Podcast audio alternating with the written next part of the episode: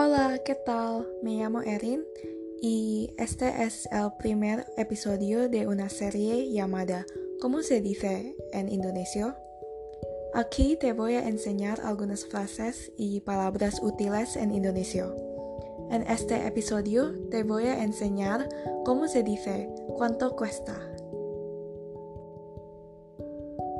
Primero diré la frase en Indonesia y luego explicaré lo que significa. Permisi, ini harganya berapa ya? Permisi, ini harganya berapa ya?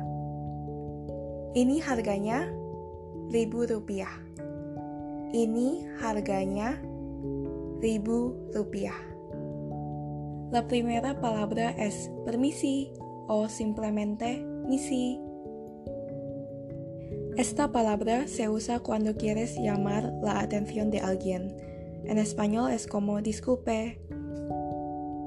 O puede significar perdón cuando estás en un lugar lleno de gente. Solo depende de la situación. En Indonesia no tiene masculino y femenino, entonces cuando quieres decir esto, esta o este, solo tienes que decir ini. Es muy simple. Harganya es el precio de la cosa y berapa es indicar cantidad. Entonces, harganya berapa se significa cuánto cuesta en español.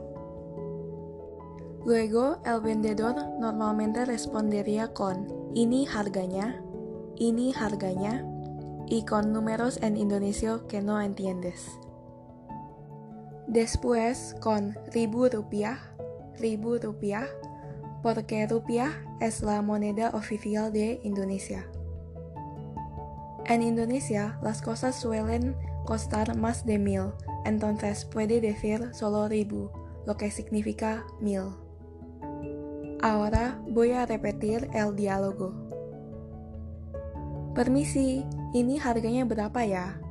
Ini harganya ribu rupiah. Permisi, ini harganya berapa ya? Ini harganya ribu rupiah. Eso es todo por hoy. Espero que te haya gustado este podcast. Sigue así y hasta la próxima.